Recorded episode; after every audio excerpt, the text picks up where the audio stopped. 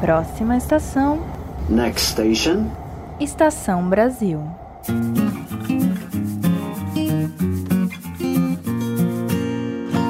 Olá, ouvintes! Vocês desembarcaram na Estação Brasil, o podcast de história do Brasil do Leitura Obriga História. Meu nome é Ricardo Duve e eu sou apresentador deste podcast. Como vão vocês? Espero que bem, na medida do possível. Hoje o episódio vai tratar de um tema que eu imagino que o nosso público vai se interessar bastante: o conceito de neoliberalismo. Como vocês sabem, o Estação Brasil tem vários episódios que abordam exclusivamente o uso de alguns conceitos Caso você seja um ouvinte novo, um ouvinte que simplesmente não ouviu esses episódios, né, e não conheça eles, nós temos episódios sobre os conceitos de liberalismo, lulismo, populismo, enfim, temos alguns episódios sobre conceitos. Nosso público acho que costuma gostar, né? Nós fazemos isso com o objetivo de tentar contribuir para o melhor uso desses conceitos na sociedade. Afinal, ter um bom entendimento do que os conceitos significam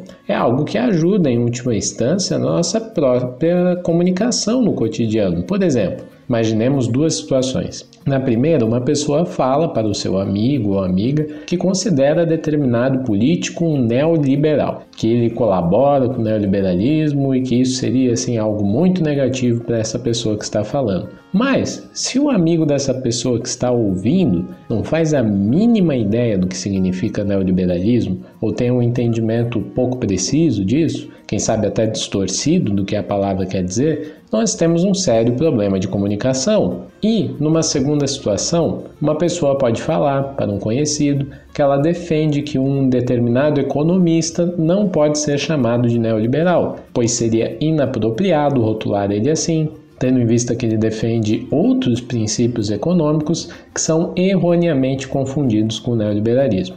Mas, novamente, se o seu interlocutor não faz ideia do que significa neoliberalismo, ele pode pensar que você só está simplesmente ofendendo ou elogiando alguém quando chama essa pessoa de neoliberal, mas nada muito além disso. Nessas duas situações que eu acabei de descrever, a comunicação entre essas duas pessoas já nasce prejudicada assim, antes mesmo de qualquer coisa começar, né? Então, para a gente tentar contribuir com a qualidade do debate sobre o que é e o que não é neoliberalismo, que afinal é tão importante do que a gente entender o que é, né, as duas coisas estão juntas, consideramos esse debate de suma importância no mundo em que vivemos e trouxemos alguns professores que entendem muito do assunto para falar com a gente sobre o tema, sendo que vamos dividir a conversa em dois momentos. Em um primeiro momento, a gente vai falar sobre o conceito de neoliberalismo e a sua história, né? como esse termo foi surgindo nos debates acadêmicos e políticos ao longo do tempo, o que ele buscava designar, e vamos falar também sobre como ele foi sendo transformado e adaptado também né? no decorrer do tempo, passando por vários contextos históricos. Já num segundo momento, falaremos sobre o neoliberalismo como uma experiência histórica, mais precisamente como um processo histórico ou seja, o neoliberalismo em movimento, o neoliberalismo sendo formado, né? E, e afinal de contas, como ele foi sendo construído ao longo dos anos, principalmente a partir da década de 1970 e 1980. Nessa parte, a gente vai fazer uma contextualização mais geral do desenvolvimento do neoliberalismo, principalmente no mundo ocidental, e vamos enfatizar alguns dos processos históricos que favoreceram seu desenvolvimento, bem como alguns dos impactos sociais, econômicos, políticos e até mesmo culturais que o neoliberalismo acabou influenciando na nossa sociedade, enfim. E para aí, né, no final do episódio, mais para o final do episódio, na verdade, nós vamos falar sobre a experiência brasileira deste fenômeno e até mesmo discutir algumas perspectivas para o seu futuro. Então, eu espero que vocês gostem do episódio e fiquem ligados em mais um episódio do Estação Brasil.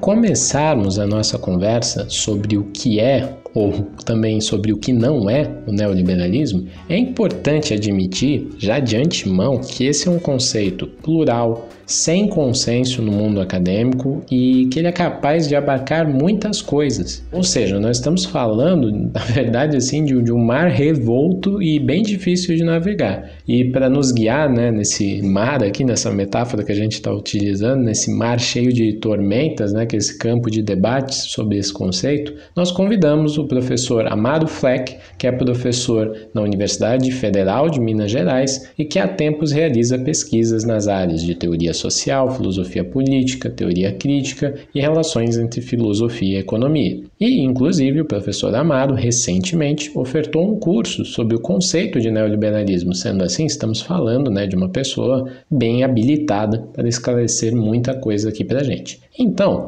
como primeira pergunta, eu questionei o professor se podemos falar em neoliberalismo né, e identificá-lo enquanto um conceito ou uma experiência histórica. Se é um conceito válido acima de tudo. Né? Afinal, como nós vimos, o termo neoliberalismo ele é acusado de ser utilizado de forma vaga, visando definir fenômenos bem distintos e o que desproviria ele de um certo rigor necessário, né? tornando o conceito, como a gente já falou, sem consenso dentro do mundo acadêmico. Então, como o professor vê esse debate e o mais fundamental, é possível falar em neoliberalismo?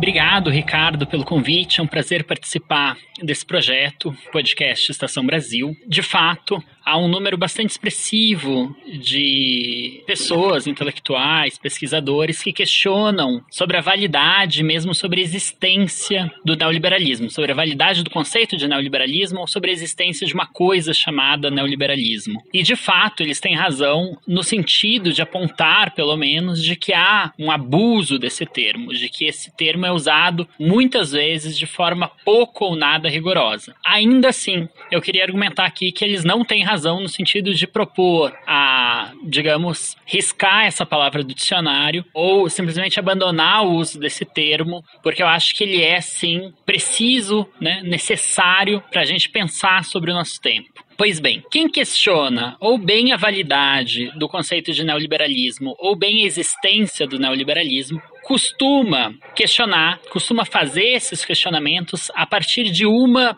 dessas três justificativas. A primeira delas é de que o conceito de neoliberalismo seria amplo demais. Ele abarcaria fenômenos muito distintos, denotaria diferentes teorias que, justamente por abranger coisas demais, perderia qualquer especificidade. Perdendo especificidade, perde a capacidade explicativa, descritiva dos fenômenos sociais que ele buscaria dar conta. Então, o conceito de neoliberalismo seria inválido porque abrangeria um excesso de coisas ao mesmo tempo. A segunda justificativa para abandonar o termo neoliberalismo seria de que ele seria um mero rótulo para demonizar, para caricaturizar os adversários, de forma que ninguém reconheceria a sua própria posição como neoliberal. Neoliberalismo, nesse caso, seria apenas um termo utilizado em geral por pessoas que tendem a ter um posicionamento político de esquerda para demonizar ou mesmo ridicularizar em determinados momentos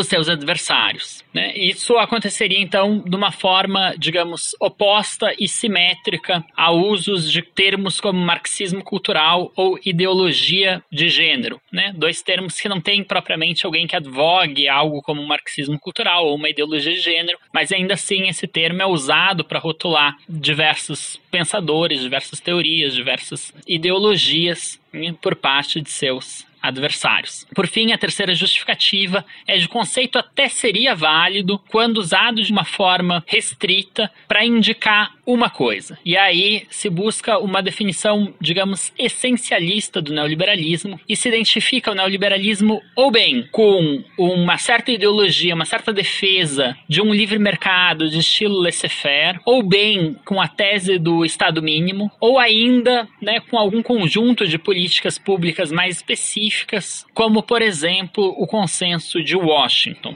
Eu acho que todas essas três justificativas são incorretas, né? não são justificativas suficientes para a gente abandonar o termo. Por quê? Primeiro lugar, primeira justificativa, é preciso notar que todos, né, que esse excesso de abrangência é uma característica comum dos conceitos de teoria social, em especial daqueles que designam também uma ideologia política. Então, se a gente fizer um exame sobre o conceito de liberalismo ou sobre o conceito de comunismo, socialismo, conservadorismo, social-democracia, em todas essas situações, a gente vai perceber que esses conceitos têm um excesso de abrangência e designam diversas coisas ao mesmo tempo. Por causa causa disso, quando a gente utiliza um conceito como esse, é necessário depois ter um esforço de clarificação, ter um esforço de tornar esse conceito mais rigoroso, deixar claro o que se está querendo dizer com esses conceitos, mas não se ganha nada, ou pelo menos eu não acho que se ganhe alguma coisa, simplesmente riscando esses conceitos, esses termos do dicionário, porque eles denotam muitas coisas ao mesmo tempo. A segunda justificativa, ela é simplesmente falsa, ela é um erro, né? Um erro possível de ser demonstrado a partir de evidências, porque a gente tem uma história do uso do conceito neoliberalismo e a gente sabe que muito antes dele começar a ser usado de uma forma né, que demonize os seus adversários, ele foi sim utilizado de forma positiva para descrever uma determinada posição. Então, por exemplo, para quem tiver interesse em ver uma história das primeiras ocorrências do conceito de neoliberalismo, eu recomendo a introdução de um historiador do pensamento econômico chamado Philippe Mirovski ao livro que ele editou chamado O Caminho desde Montpellier. Para quem tem interesse em ver esse uso positivo do conceito de neoliberalismo, pode olhar, por exemplo, um curto ensaio do economista americano Milton Friedman de 1951, intitulado Neoliberalismo e suas perspectivas, assim como pode olhar a apresentação do Adolf Lindenberg, a a edição brasileira de O Caminho da Servidão. Em todos esses casos, há um uso positivo do conceito de neoliberalismo. Por fim, a terceira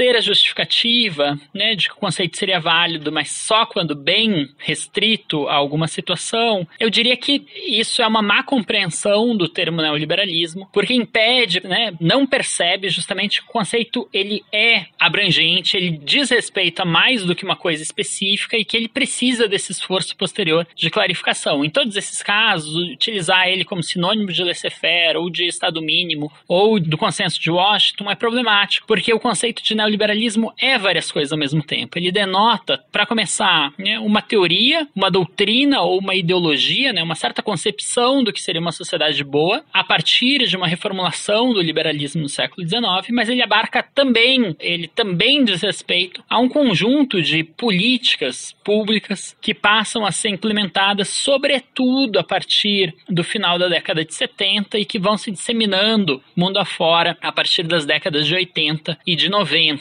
Então a gente vai realmente lidar com um conceito que ao mesmo tempo designa uma ideologia ou uma teoria e um conjunto de práticas sociais, de políticas públicas e mesmo, né, de uma subjetividade, tal como é usado por alguns autores, ou ainda como uma determinada época histórica ou fase do capitalismo, como utilizado por outros autores. Então, como podemos ver nessa fala né, tão precisa e esclarecedora do professor Amaro, não há um consenso sobre o conceito de neoliberalismo. Mesmo dentro de uma linhagem de pensamento, como por exemplo o marxismo, né, se a gente for estudar neoliberalismo e marxismo, nós podemos encontrar definições bem diferentes do neoliberalismo, seja ele como uma fase do capitalismo, ah, o neoliberalismo como uma ideologia e algumas outras definições. Outro apontamento interessante que ele faz é que há intelectuais que sequer admitem a existência de algo como neoliberalismo seja como conceito, como ideologia, como modelo econômico, seja lá o que for. E nesse caso, as críticas podem ser das mais variadas e elas variam entre o nível das mais aceitáveis e justas para as mais fracas mesmo, né, e, e pouco precisas e, enfim. As mais aceitáveis costumam ir pelo seguinte caminho: elas afirmam que falta rigor na definição do que é o neoliberalismo, ou seja, quando tudo ou muitas coisas diferentes podem ser definidas como neoliberalismo, pera perde-se a força do rigor, né, do conceito, e o mesmo acaba sendo banalizado, fazendo com que o termo não sirva para muita coisa, pelo menos né, do ponto de vista acadêmico, né, ele se torna impreciso. Ou seja, aqui temos uma crítica que parece bem pertinente não somente ao conceito de neoliberalismo, mas a qualquer conceito que se queira utilizar, seja ele o de neoliberalismo, de liberalismo, socialismo, fascismo, coronelismo, etc e que é uma crítica que coloca que precisamos deixar muito bem explícito do que estamos falando quando utilizamos esses conceitos, a partir de qual perspectiva e quais os critérios que nós estamos utilizando para afirmar o que estamos afirmando. Então, essa crítica que eu mencionei, era, ela embora seja, né, não só pareça, como seja apropriado ao conceito de neoliberalismo, ela parece também nos ajudar pouco a definir o que é ou o que não é neoliberalismo, porque ela nos aponta mais a importância de termos rigor na definição de todo e qualquer conceito, para que ele não seja né, apenas mais uma palavra solta e volátil no nosso vocabulário, do que, como eu falei, propriamente nos ajuda a entender o que é neoliberalismo. Né? Então é mais uma crítica teórica, vou dizer assim assim, né, metodológica,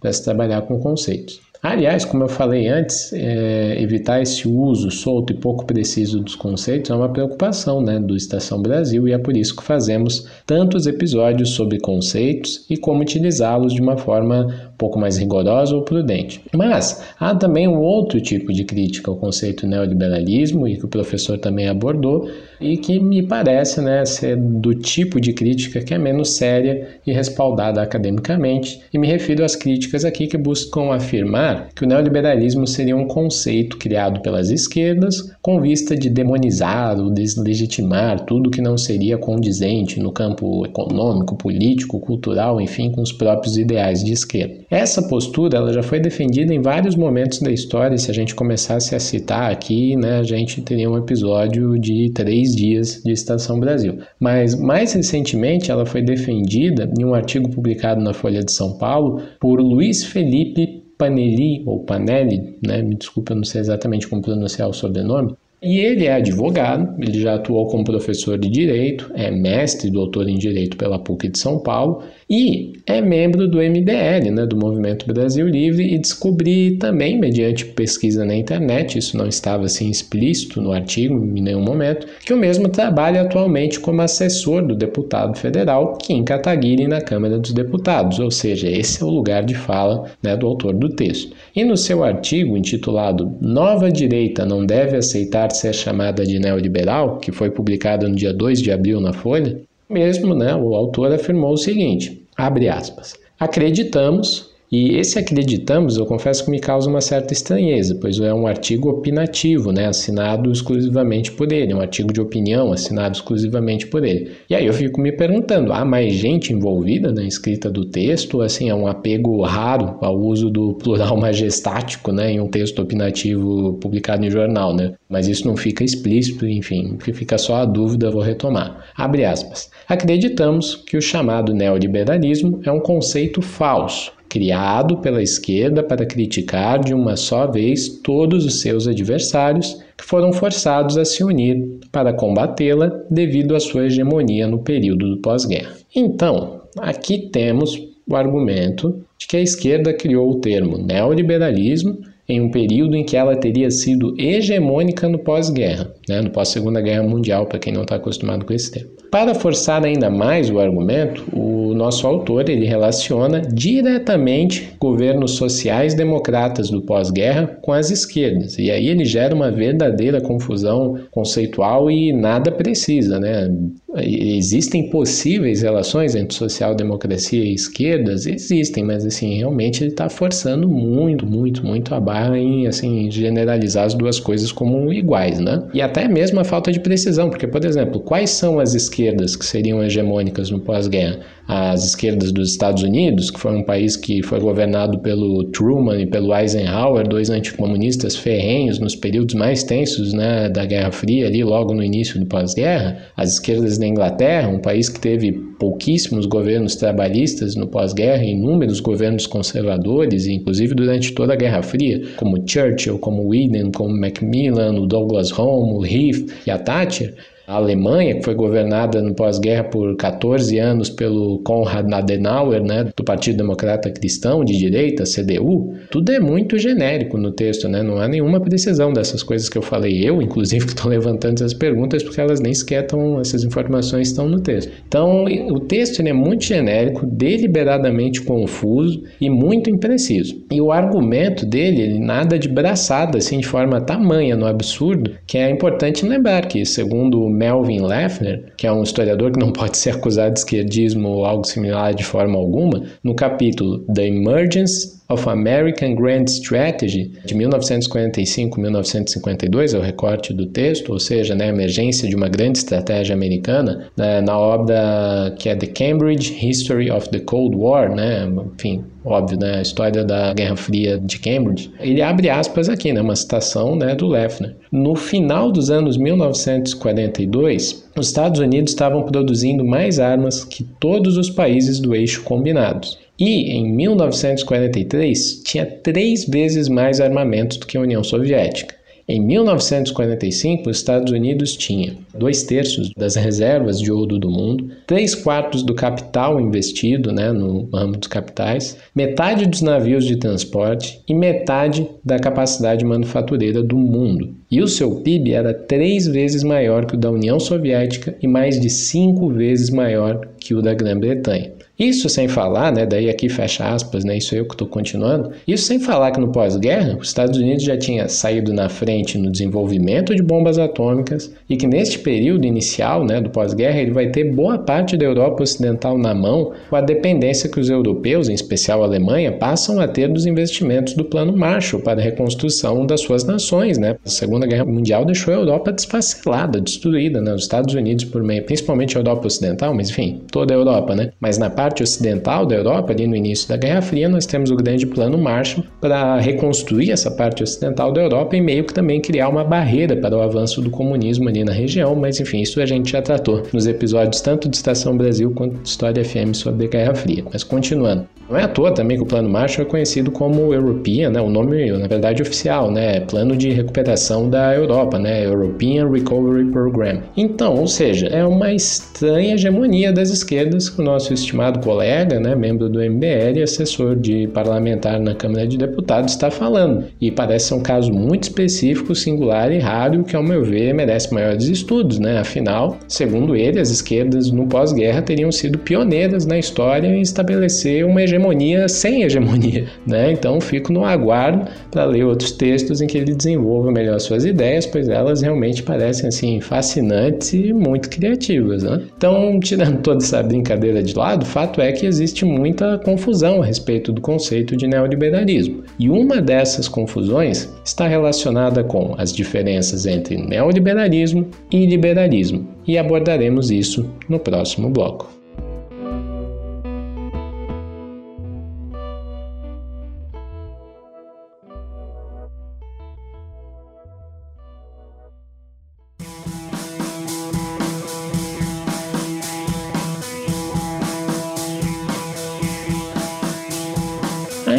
Contando com a participação do grande professor Amado, a ideia aqui é desenvolver algumas distinções entre o liberalismo e o neoliberalismo, para que a gente tenha um entendimento melhor né, de, do que são essas duas coisas, onde elas diferem, onde elas se aproximam, enfim. Afinal, se no primeiro bloco chegamos à conclusão de que podemos sim falar em neoliberalismo, é um conceito viável, possível, etc. e tal, como separá-lo do liberalismo? Quais as diferenças entre neoliberalismo e liberalismo? E afinal, o que há de neo no neoliberalismo? O que há de novo no neoliberalismo? E para responder essas perguntas novamente, com vocês, o professor Amado.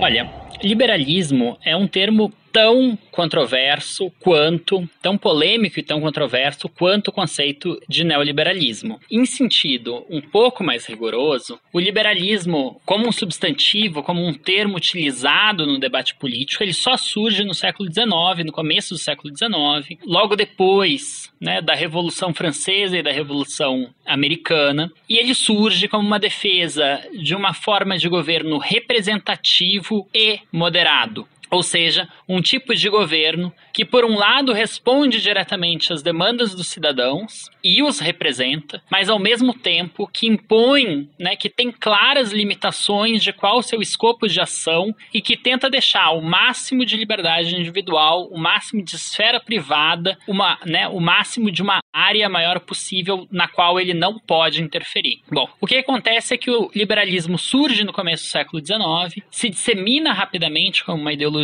e tem um período muito curto no qual ele tem uma certa unidade. Né? Na verdade, talvez ele nunca tenha tido de fato uma unidade. Mas com o desenvolvimento da sociedade industrial, com o desenvolvimento das tecnologias e da formação social do século XIX, começam a haver uma série de rachas e dissensões no interior do movimento liberal, de forma que no final do século XIX a gente tem, por um lado, um liberalismo de estilo mais conservador, né, e aí a figura principal talvez seja a do Herbert Spencer, e por outro lado, o surgimento e a rápida disseminação de um novo liberalismo, também chamado de liberalismo social, que é claramente um liberalismo igualitário, um liberalismo que muitas vezes até se aproxima dos movimentos socialistas. Então a gente vai ter autores no Reino Unido, como Leonard Hobhouse e Thomas Hill Green, e a gente vai ter autores nos Estados Unidos como John Dewey, né, o filósofo. Esse sim, né, um ponto de contato muito claro entre o social-liberalismo e o movimento socialista, o movimento dos trabalhadores, os trabalhadores organizados. Então, né, o que a gente tem é um racha no movimento liberal ou na ideologia liberal no final do século XIX, e esse racha ainda se aprofunda com o surgimento no começo do século XX do estado de bem-estar social que acende justamente com as políticas vinculadas ao New Deal do Roosevelt nos Estados Unidos e com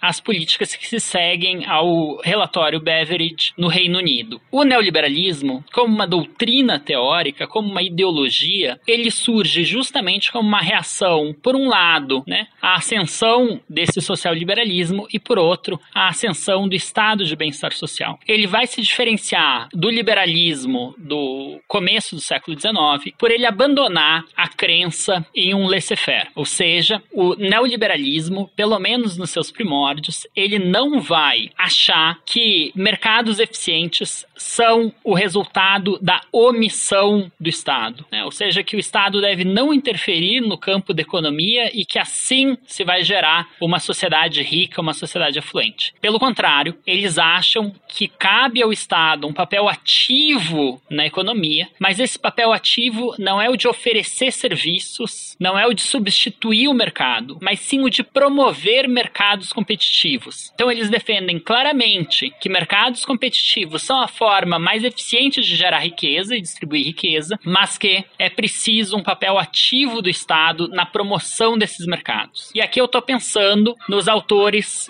que, nos teóricos, nos intelectuais que participam, em primeiro lugar, de um colóquio na França em 1938 chamado Colóquio Walter Lippmann e depois participam da fundação e do desenvolvimento de uma sociedade de pensamento chamado Sociedade Montpellier. Então, aqui o neoliberalismo aparece sobretudo como um conjunto de intelectuais que pensam coletivamente, que vêm de diversas áreas em especial da teoria social, ou seja, a gente está falando de filósofos, de economistas, de historiadores, de sociólogos, é um grupo interdisciplinar, oriundo de várias regiões geográficas diferentes, tem um núcleo na Áustria, tem um núcleo na Inglaterra, tem um núcleo nos Estados Unidos, na Alemanha, enfim, um grupo bastante disperso geograficamente e que vai se reunir regularmente nos encontros da Sociedade Montpellier e desenvolver essa teoria, mas que tem, digamos, como traço distintivo essa recusa, por um lado, ao laissez-faire clássico novecentista, essa crença de que o Estado não deve interferir na economia, mas, por outro lado, também uma crítica radical ao estado de bem-estar social e a esse papel né, de o Estado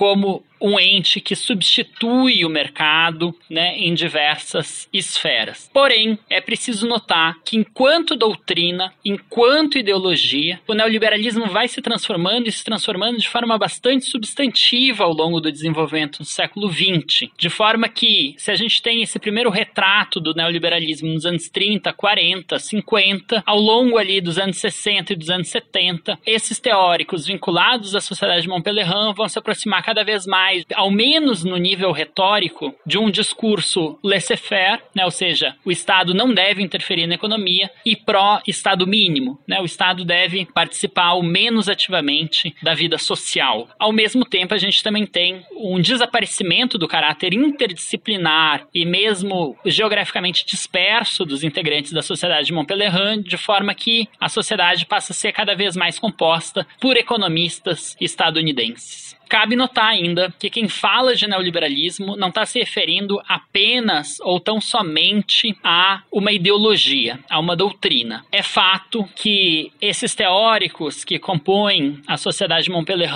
foram muito influentes em diversos governos ao longo do século XX, mas eles foram especialmente influentes né, em algumas experiências que governamentais a partir dos anos 70. Cabe destacar que, em primeiro lugar, né, o laboratório chileno ou seja, depois do golpe militar no Chile, com o começo do governo Pinochet, uma série de economistas formados pelo Milton Friedman vai pensar um projeto de governo, uma política econômica para o Chile durante a ditadura militar, e ali vai ser uma espécie de primeiro laboratório neoliberal de reformas estruturais. Esse laboratório vai ser depois servir de influência, inspiração para o governo da Margaret Thatcher no Reino Unido, uma leitora voraz dos livros do Hayek, e do Ronald Reagan nos Estados Unidos da América, na virada aí dos anos 70 para os anos 80. Ao longo né, da década de 80, políticas políticas que foram pela primeira vez gestadas nesse ambiente, nesses três lugares, começam a se disseminar ao redor do mundo. E aí se começa a falar de um neoliberalismo realmente existente, ou seja, de práticas sociais neoliberais, que tem muitas características diferentes, né, mas que a gente pode apontar para determinados elementos comuns, como, por exemplo, a flexibilização do mercado de trabalho, a desregulamentação do mercado financeiro e o desmonte de certas estruturas do estado de bem-estar social. Então, quem fala de neoliberalismo pode estar se referindo tanto a uma doutrina que surge no começo do século XX, que tem por traço principal uma crítica tanto ao liberalismo de estilo laissez-faire quanto ao estado de bem-estar social, a gente pode estar se referindo a uma doutrina teórica que sofreu profundas transformações e que se aproxima cada vez mais né, desse liberalismo novecentista, ou seja, uma defesa do laissez-faire, da não intervenção estatal e do Estado mínimo, quanto a gente ainda pode estar se referindo a um conjunto de práticas sociais que passam a ser implementadas, né, instituídas em diversos lugares nas últimas cinco décadas a gente ainda tem um uso também né, do termo neoliberalismo para se referir a uma forma de subjetividade pautada profundamente na ideia de uma interiorização da concorrência. Então a gente pode falar de uma subjetividade concorrencial, né, que seria disseminada por meio dessas políticas sociais. Como ainda podemos falar de neoliberalismo como uma fase do capitalismo, como essa fase que teria se iniciado no final dos anos 70 e que ainda seria vigente, que é caracterizada, entre outros fatores, por um crescente aumento aumento da desigualdade social no interior dos países em um cenário de baixo crescimento.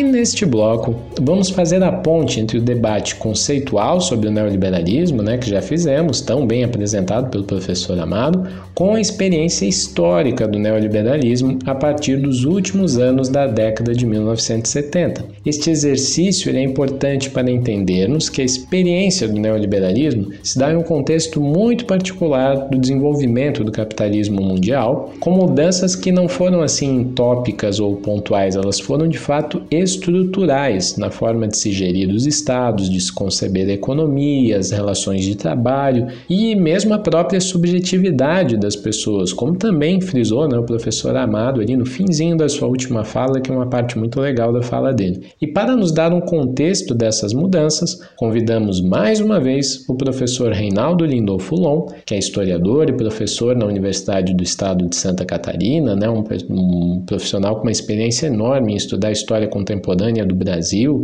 e uma série de questões. O professor Reinaldo tem estudos variados e um mais interessante que o outro, além de ter sido meu orientador no mestrado, que muitíssimo me orgulha. E eu falo aqui até mais uma vez, pois nós já contamos com a presença dele, para o ouvinte mais atento de Estação Brasil talvez tenha percebido, no episódio em que debatemos o conceito de populismo. O professor Reinaldo faz uma contribuição muito legal lá de contextualizar né, o surgimento desse conceito de populismo. Fica a recomendação para quem quiser ouvir. Então, nessa primeira contribuição do professor nesse episódio, ele vai falar um pouco sobre a guinada neoliberal das décadas de 1970 e 1980, pois é fundamental a gente realizar essa contextualização para entendermos, né, mais posteriormente, mais para frente nesse episódio, as particularidades de como o neoliberalismo se desenvolveu no Brasil. Então, com vocês, o professor Reinaldo. Eu penso que não é possível responder a sua pergunta, Ricardo, sem compreender o quadro mais amplo que envolve o fim da última ditadura militar uh, no Brasil, uh, especialmente a partir da segunda metade da década de 1970, e o processo de abertura política naquilo que pode ser chamado de democratização ou de redemocratização da sociedade brasileira na década seguinte, nos anos 80. O que ocorre é que essa chamada redemocratização do Brasil e, vamos ser mais amplos, de diferentes países da América Latina, ocorre no quadro mais amplo daquilo que a gente pode chamar de uma virada neoliberal. Ao mesmo tempo em que o Brasil e outros países da América Latina, por caminhos diferentes, estão em meio a lutas sociais e políticas com vistas à redemocratização das suas sociedades, dos seus sistemas políticos, da ampliação dos seus sistemas de representação política, está ocorrendo em nível internacional, no mundo ocidental, naqueles fluxos de relações de poder que dominam as relações internacionais no mundo ocidental naquelas décadas, entre os anos 70 e 80, uma virada neoliberal. O que, que se caracterizou essa virada neoliberal? Há um pano de fundo bastante amplo, com inúmeros elementos, mas que tem, por exemplo, seria possível, não necessariamente é a única maneira de abordar a questão, mas a gente poderia falar na desregulamentação do sistema monetário de Bretton Woods, de maneira a solucionar problemas da economia americana no final dos anos 60 e início dos anos 70, que levaram à quebra do padrão ouro, que levaram a uma desregulamentação que continuou a ser progressiva desde então, especialmente a partir do governo de Richard Nixon nos Estados Unidos, do mercado de capitais em nível internacional. Isso tudo se dá também em meio à crise do petróleo, com a elevação bastante alta, bastante intensa dos preços internacionais do principal insumo produtivo do capitalismo ou, vamos dizer assim, do, do principal insumo do mundo industrial. Então, isso também ocorre em meio um outro elemento, há uma crise dos sistemas de bem-estar social, especialmente na Europa Ocidental e em outros países daquilo que a gente conhece como primeiro mundo, nos países hegemônicos ocidentais. E essa crise desses sistemas previdenciários, desses sistemas de bem-estar social, vai ser identificada como uma crise do próprio Estado, uma crise das dificuldades que o Estado passava a ter para financiar esses sistemas. Uh, isso vai implicar no combate político a governos social-democratas, a governos da chamada social-democracia, que esteve em ascensão na Europa desde o fim da Segunda Guerra Mundial, mas particularmente entre os anos 60 até o início dos anos 70. A gente tem um predomínio de governos social-democratas que, a partir desse ambiente econômico internacional que eu mencionei, vão ter inúmeras dificuldades e vão sofrer com ataques políticos de todo tipo que provém de setores políticos ligados à direita, obviamente, setores conservadores, mas setores conservadores que agora retomavam o fôlego político. Depois de um período em que houve um predomínio social social-democrata na Europa desde o final da Segunda Guerra Mundial, agora esses setores de direita conservadores ganhavam uma nova bandeira, a bandeira do combate às políticas de bem-estar social, que eram consideradas muito gastadoras, que envolviam o que eles chamavam de uma gastança, que gerariam, segundo eles, um conforto generalizado, mas ao mesmo tempo que não estimulariam as pessoas ao empreendedorismo ou aquilo que eles consideravam como um mundo ideal de competitividade individual. E isso vai significar, primeiro, a ascensão política desses novos setores conservadores, desse neoconservadorismo que tem nas figuras de Margaret Thatcher na Grã-Bretanha e posteriormente Ronald Reagan nos Estados Unidos, a, digamos assim, as suas balizas centrais. Essa ascensão vai consagrar a dominância dos mercados de capitais e dos circuitos financeiros sobre as atividades produtivas, o mercado de capitais e o novo sistema financeiro internacional desregulamentado vão atrair os ricos, os muito ricos de todo o mundo, de maneira a proteger suas, suas riquezas, seus capitais, não mais exatamente no controle de sistemas diretamente ligados à produção, mas vão ser cada vez mais desviados para a obtenção de dividendos e a oferição de ganhos de reprodução de capital, principalmente através de juros altos nesse mercado desregulamentado, num processo que a gente pode dizer que foi balizado por pelo menos dois fenômenos. Um fenômeno é a ascensão de um novo pensamento econômico hegemônico, e esse novo pensamento econômico hegemônico vai ter seus papas, vai ter seu núcleo mais criativo em algumas universidades, em alguns setores diretamente ligados ao mercado financeiro, ao mercado de capitais. A chamada Escola de Chicago, que tem como seu, digamos assim, o seu, seu expoente principal nos anos 70 o economista Milton Friedman, ou a chamada Escola Austríaca, ainda mais antiga, de onde provinha, por exemplo, Friedrich Hayek e Ludwig von Mises, mas um pensamento econômico que consagra o poderio de uma nova classe dominante internacional. Essa nova classe dominante internacional vai ter formada, evidentemente, pelos ricos e muito ricos do mundo inteiro, mas vai ter um êxito muito grande em aparecer como um fenômeno cultural novo, aquilo que se considerou, aquilo que em um determinado momento foi chamado, principalmente nos Estados Unidos, de IUPs, os IUPs, jovens muito promissores do mercado financeiro, do mercado de capitais, que se prometiam que estariam auferindo muito dinheiro com muita facilidade, sendo workaholics, trabalhando o tempo inteiro, ou pelo menos operando o tempo inteiro nesses sistemas do dinheiro, nesses sistemas do dinheiro internacional, dos endinheirados internacionais. Isso conduziu, de alguma maneira, a uma falsa percepção de se tratar de uma cultura libertária. Essa iupização parecia, não, esse pessoal é, é livre, é, olha, é a liberdade do indivíduo. Num período, na década de 70, por exemplo, que uma revista norte-americana chegou a chamar aqueles anos da década do eu, da década da ascensão de um novo tipo de individualismo, né? de um individualismo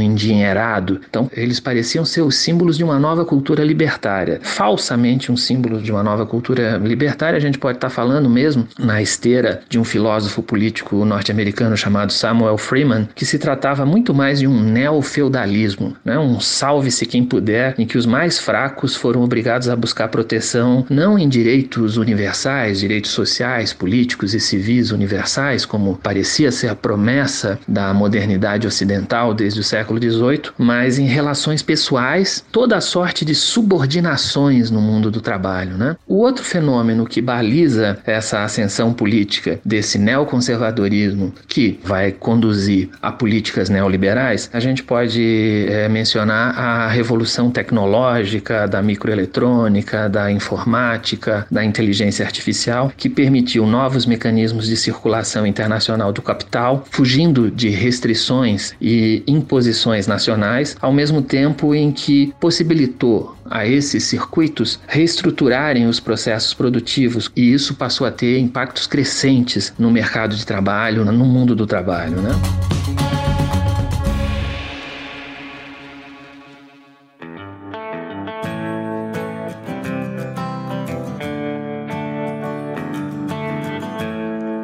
Eis que finalmente neste episódio chegamos na experiência brasileira com o neoliberalismo. E o fundamental aqui é perceber que, de forma diferente dos Estados Unidos, da Inglaterra e demais países do centro do capitalismo, o neoliberalismo se desenvolveu no Brasil e em outros países do Cone Sul em um contexto peculiar de fim das experiências com as ditaduras militares, momento em que havia uma grande demanda popular pela ampliação de maiores liberdades e direitos em sentidos assim muito amplos, e por outro lado, a desconstrução, o início de um processo de desconstrução de um certo modelo de Estado que passou a ser paulatinamente criticado como incapaz de controlar as finanças públicas e de entregar serviços essenciais aos cidadãos. Para entendermos melhor esse contexto, pedimos ao professor Reinaldo para nos falar um pouco sobre o desenvolvimento de ideias e formas neoliberais de se gerir a economia, sociedade, a política, a cultura no Brasil durante a década de 1980 e principalmente durante a Nova República. Então, mais uma vez, com vocês, o professor Reinaldo. No Brasil, isso começa a se tornar algo bastante presente no governo do general Ernesto Geisel, que foi o penúltimo governo da ditadura militar. No governo Geisel, a gente tem como uma resposta à crise do petróleo, como uma resposta a todos os abalos econômicos que essa que esse que, que a imposição desse novo sistema monetário internacional que fugia, que remodelava os acordos de Bretton Woods, acordos que foram estabelecidos pelos vencedores da Segunda Guerra Mundial no imediato pós-guerra, o governo Geisel tenta, como resposta à crise, uma espécie de fugir para frente, com medidas que foram consideradas medidas intervencionistas. Me parece que um símbolo né, muito marcante dessas medidas chamadas de intervencionistas foi a proibição da importação de alguns produtos industrializados, que, digamos assim, uma tentativa de dar novo fôlego a uma política de substituição de importações. No caso brasileiro, em 1976, por exemplo, foi proibida a importação de automóveis. Né? Isso será um símbolo dessa época, proibição da importação de automóveis. Além disso, um aumento exponencial da dívida externa, né? um endividamento externo nesse fugir para frente, nessa tentativa de manter o fôlego do crescimento econômico dos anos anteriores, dos anos do chamado milagre econômico, do período Médici da ditadura. Só que você está se endividando num mercado desregulamentado, como eu mencionei antes. Quer dizer, essa desregulamentação do mercado financeiro internacional, ao mesmo tempo que possibilitava, facilitava o endividamento, né, tornava possível você obter capitais sobrantes, principalmente do chamado chamados petrodólares, né, que estavam inundando os bancos ocidentais, dado que os empresários e governos ligados ao mercado do petróleo passaram a, a auferir enormes lucros com o aumento do preço do petróleo, você vai ter então essa facilidade de obter esse tipo de capitais, mas ao mesmo tempo a desregulamentação da obtenção, a desregulamentação dos contratos, a desregulamentação de um sistema de juros e de proteções e de equilíbrios internacionais tornava muito arriscado fazer esse tipo de endividamento exponencial. E foi exatamente isso que acabou ocorrendo. Esse risco se tornou realidade quando a gente tem uma segunda crise do petróleo, quando a gente tem em 1979, por exemplo, a Revolução Iraniana,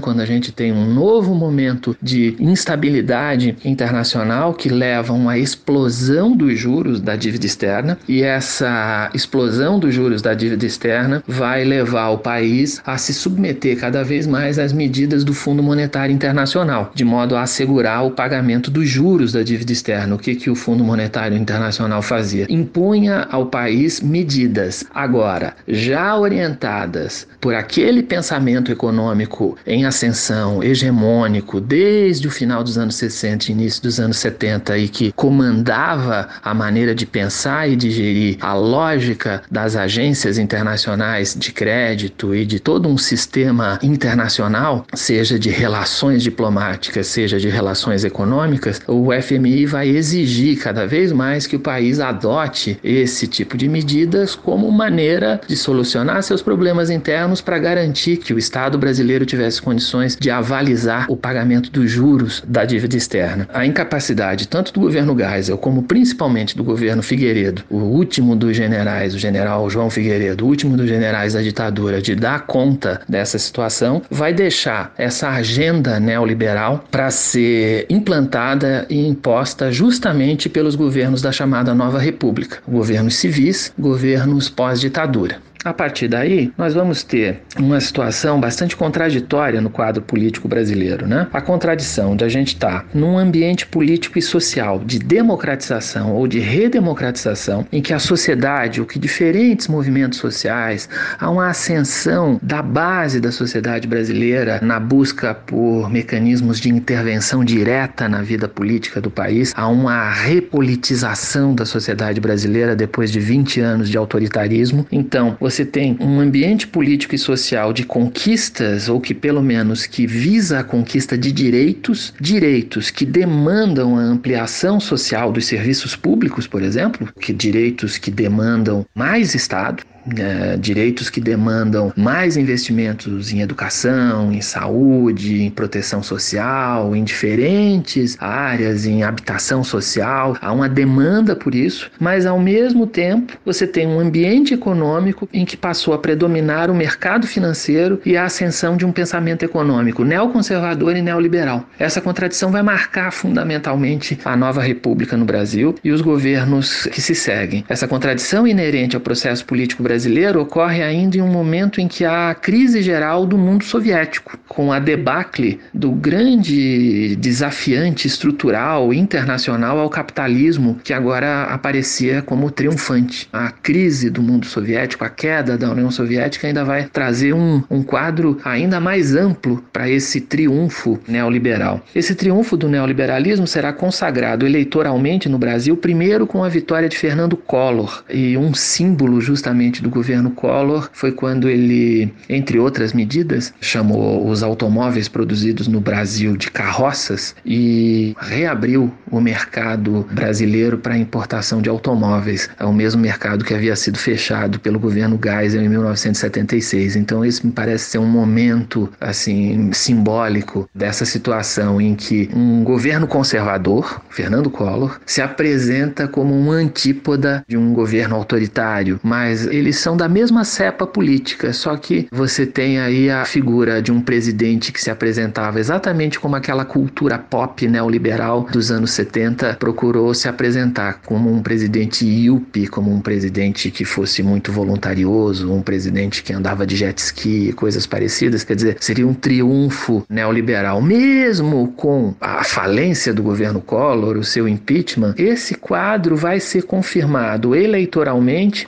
nas eleições de 1994, com a vitória de Fernando Henrique Cardoso e de um governo pautado pelo chamado Plano Real. O Plano Real, de certa maneira, ele é a consagração, a imposição da agenda neoliberal que estava posta desde o final dos anos 70 e que, em diferentes condições, a sociedade brasileira evitou ou governos não puderam implementar completamente essa agenda, uma agenda que já era de uma década, portanto, mas que agora, numa situação de vitória eleitoral e numa situação de crise econômica generalizada, com a inflação, com a dívida externa, com toda uma questão envolvendo as contas públicas, o financiamento do Estado, o desequilíbrio do sistema de preços, políticas fiscais, políticas tributárias, enfim, o Plano Real vai consagrar essa agenda, o que vai significar que o Brasil, a partir daí, adota uma política monetária, adota uma moeda propriamente dita, que passa a ser lastreada, a nossa moeda, o real, praticamente apenas na confiança que os mercados financeiros e de capitais têm ou que venham a ter na manutenção do chamado tripé macroeconômico. Quer dizer, nós passamos a ser reféns dessa agenda do tripé macroeconômico. Que, que agenda é essa? Sistema de metas de inflação, a imposição de superávites primários, de superávites fiscais, que o governo deve perseguir de qualquer maneira, e câmbio flutuante um câmbio câmbio flutuante e uma situação na qual você tem todo um desestímulo para as áreas produtivas, principalmente na área industrial. Você tem uma desindustrialização da economia brasileira e todo um processo de desmonte de mecanismos de incentivo, de incentivos fiscais e de estímulos à industrialização que tinham sido construídos ao longo do século XX. Enquanto isso, coube ao pensamento que contestava a vaga neoliberal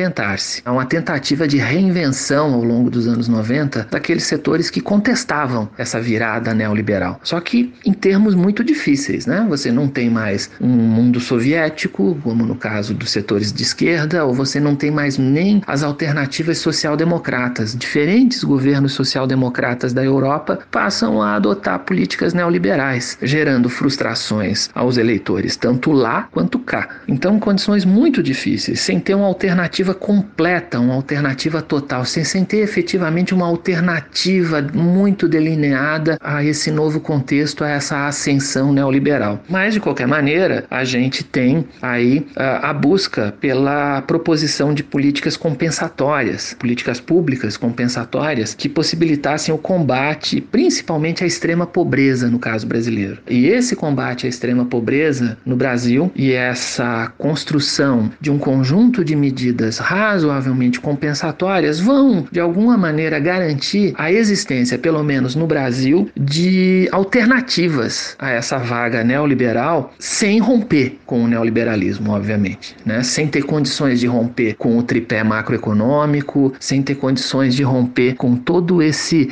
sistema que mantém a economia brasileira refém desses circuitos internacionais. Os governos de Lula e Dilma vão ter que se conduzir no estreito desfiladeiro de uma política econômica que é refém do sistema financeiro. É um estreito desfiladeiro. Como pano de fundo generalizado, todo um ambiente cultural que preconiza a fragmentação identitária, as guerras culturais movidas por setores conservadores e ultra-reacionários e o despedaçamento das lógicas associativas e solidárias em um mundo do trabalho dominado por sistemas informatizados que tornam muito eficientes os mecanismos de controle social sobre os trabalhadores, ao mesmo tempo em que promovem o isolacionismo, o isolamento desses próprios trabalhadores, a competição individual. Há uma crise do mundo sindical, há uma crise do movimento sindical, há uma crise do sindicalismo e, por outro lado, a imposição cada vez maior daquilo que muita gente chama do trabalhador uberizado, né? Se houve uma iupização nos anos 70 e 80 de uma classe dominante internacional, a gente vê cada vez mais uma uberização de uma nova classe trabalhadora internacional.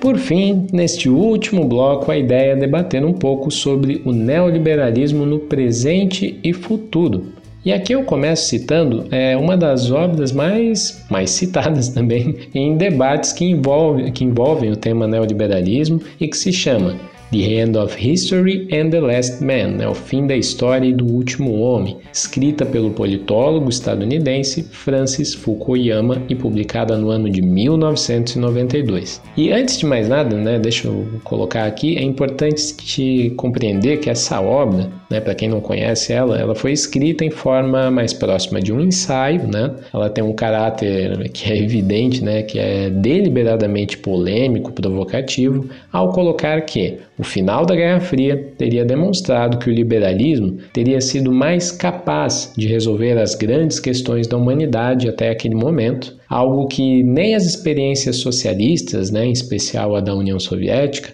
ou das várias experiências né, das ditaduras militares e, enfim, vários tipos de ditaduras espalhadas pelo mundo, teriam conseguido. Né? Então, ou seja, as ditaduras de direita e as esquerdas, né, com, com suas experiências socialistas, teriam falhado uh, em resolver as grandes questões e o liberalismo teria triunfado, teria conseguido né, propor a resolução das questões como a liberdade, a igualdade, etc. e tal, a paz né, entre as nações e os povos, enfim. Assim, o Fukuyama ele questiona se não teríamos chegado na forma ideal de governo, com o liberalismo sendo meio que o ponto final da história da humanidade, ou seja, o modelo ideal de governo e sociedade que o liberalismo teria convencido, digamos assim, grande parte da população mundial, né, de que ele seria o modelo de governo e de sociedade ideal. Para quem conhece, assim, pelo menos um pouquinho desse debate, sabe que o Fukuyama, depois que ele publicou esse livro, ele foi fuzilado por críticas e acusado de ser conivente ou de corroborar de forma explícita com uma visão exageradamente triunfalista da ortodoxia estadunidense sobre o fim da Guerra Fria, né? Ou seja, ele veria assim o final da Guerra Fria a partir de, de um olhar muito triunfalista dos Estados Unidos e muito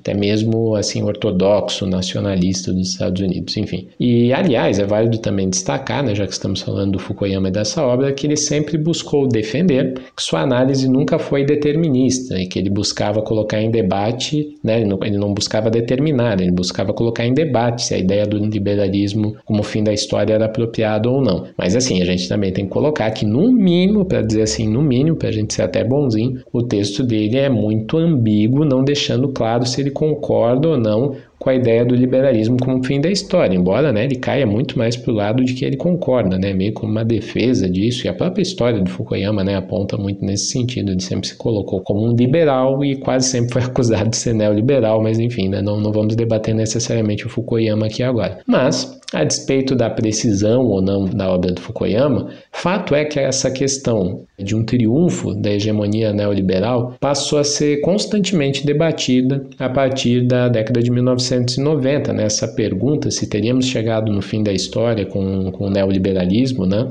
passou a ser discutido pelas direitas ou pelas esquerdas. E eu estou colocando né, o neoliberalismo. Fukuyama né, ele, ele, chama de liberalismo, mas nós vamos aqui colocar, né, será que o neoliberalismo, esse modelo né, que a gente vive hoje em dia, seria o fim da história? Então, começou-se a questionar muito se seria possível alguma alternativa de governo ao modelo neoliberal. Ele, de fato, seria o fim da história. No caso do Brasil e da América Latina, o século XXI, vem mostrando que, apesar de um importante ciclo de governos de esquerda terem desafiado essa máxima do fim da história, né, durante pelo menos 15 anos, né, no Brasil, na Argentina, na Venezuela, na Bolívia, no Equador, enfim, a gente pode citar várias né, nessas experiências, o neoliberalismo parece consolidar como hegemônico em nossas terras, sendo retomado mais recentemente no Brasil pelos governos Temer e Bolsonaro, é, mesmo talvez, né, conversando aqui sobre o Brasil, nos governos do PT, de Lula e Dilma, de fato eles não conseguiram romper com essa hegemonia neoliberal, talvez tentaram né, apontar alguns outros caminhos, mas mesmo assim né, o neoliberalismo acabou voltando com, com força. Assim sendo, perguntamos se, na opinião do professor Reinaldo, em tempos de um capital cada vez mais fluido, financiarizado e globalizado, será que é possível pensar que o próprio neoliberalismo vai apresentar as contradições necessárias para sua própria superação? Né? Uma pergunta bem marxista que a gente faz aqui. Ou seria a sua hegemonia realmente o fim da história para a economia política brasileira? Ou seja, não haveria salvação para além do neoliberalismo? Então, com vocês, um último comentário do grande professor Reinaldo. Quanto à sua segunda questão, eu penso que o neoliberalismo não conforma um sistema econômico novo. Não se trata de um sistema socioeconômico novo, completo, enfim. Eu penso que se trata do capitalismo do velho capitalismo em uma nova fase em que outras relações de produção se impõem em meio a mudanças tecnológicas e eu diria particularmente assimetrias, desequilíbrios políticos surgidos tanto da imposição de uma estrutura de capitais sobre nova forma, um capital cada vez mais fictício, quanto da crise dos sistemas de representação política, uma crise generalizada dos sistemas de representação política a cada vez vez mais representantes e cada vez menos democracia. Há cada vez mais pessoas que se dizem representar segmentos da sociedade, mas há cada vez menos crença propriamente dita na democracia ou, ou não exatamente crença prática democrática. Então, essa crise dos sistemas de representação política conduzem, conduz essa crise desconfiança generalizada nas políticas estatais e na condução de medidas alternativas por diferentes governos, mesmo governos social-democráticos democratas ou governos pretensamente socialistas têm uma enorme dificuldade de gerar uma confiança pública na sua capacidade de propor alternativas, o que faz com que esses governos tenham um pequeno alcance no que diz respeito ao enfrentamento dessa vaga neoliberal. Há uma contradição, portanto, exposta, uma contradição evidente na situação de um mercado de capitais cada vez mais apartado dos sistemas produtivos, como se houvesse um capital fictício que não mais depende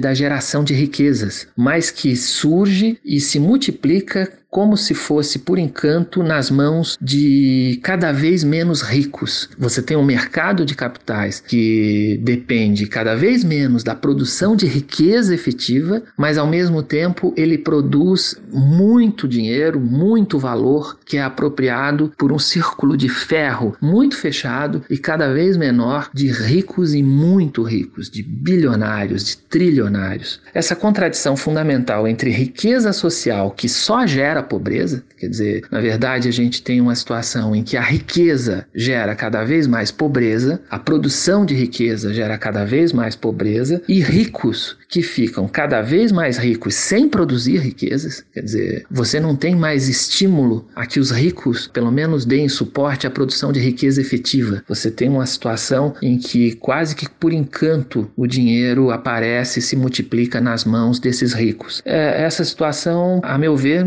ela não parece ter condições de durar indefinidamente. Isso parece ter limites muito óbvios. É muito difícil precisar qualquer possibilidade de compreender esse quadro para o futuro, mas pelo menos isso não parece ter condições de durar indefinidamente. Por outro lado, a mesma classe trabalhadora atomizada e fragmentada pela tecnologia e pela vaga identitária que pode encontrar na própria tecnologia tanto uma mão de ferro de controle social e de renovação da dominação de classe, mas por outro lado, ao dominar cada vez mais esses circuitos tecnológicos, essa mesma classe trabalhadora pode encontrar meios para reconstruir liames sociais, para reconstruir vínculos solidários que possibilitem novas formas de luta que obriguem o capitalismo a se reformar. Quer dizer, eu penso que a mesma classe trabalhadora que atomizada, isolada, fragmentada, ao dispor e ao compreender cada vez mais a lógica desses sistemas tecnológicos que a oprimem, pode encontrar meios para desenvolver novas formas de luta.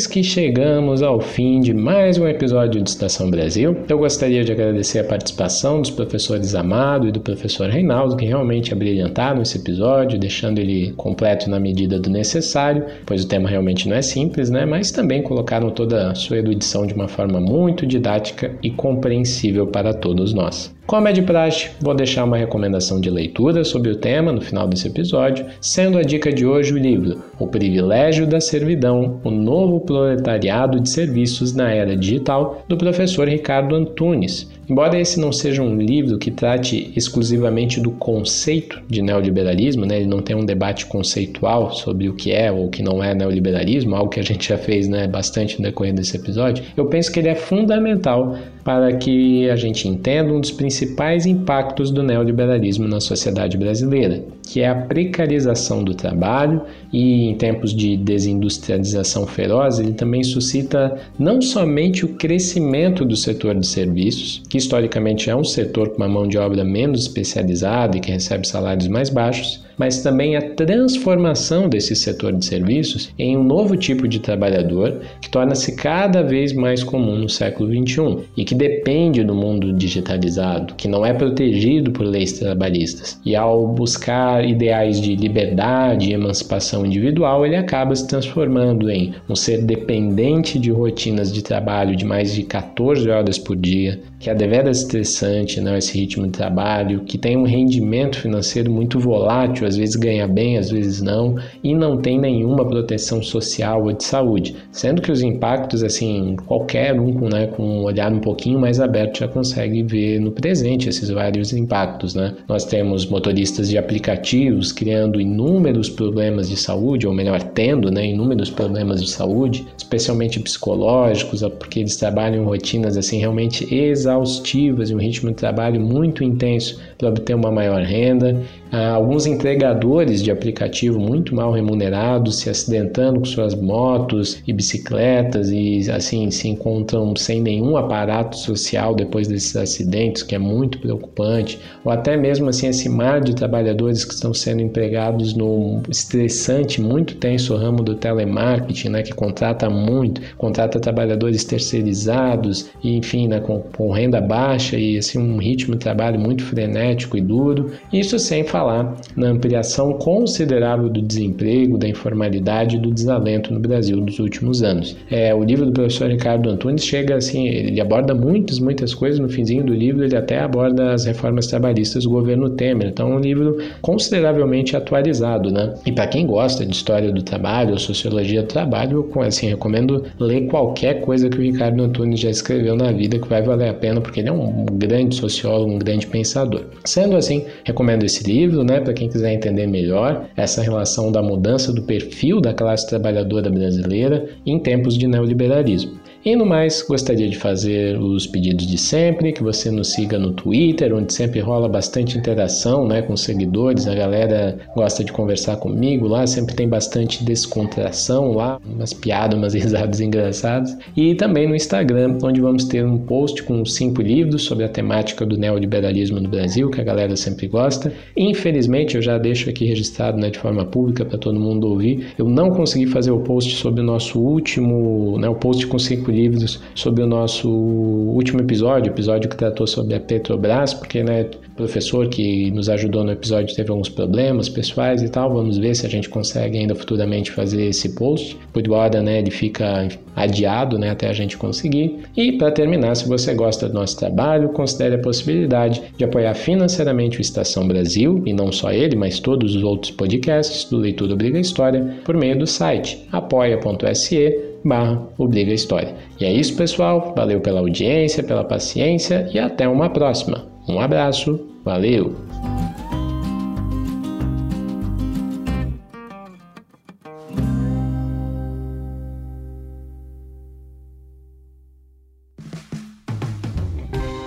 Este podcast foi financiado por nossos colaboradores no Apoia-se. Acesse apoia.se barra e contribua para manter este projeto educacional gratuito no ar.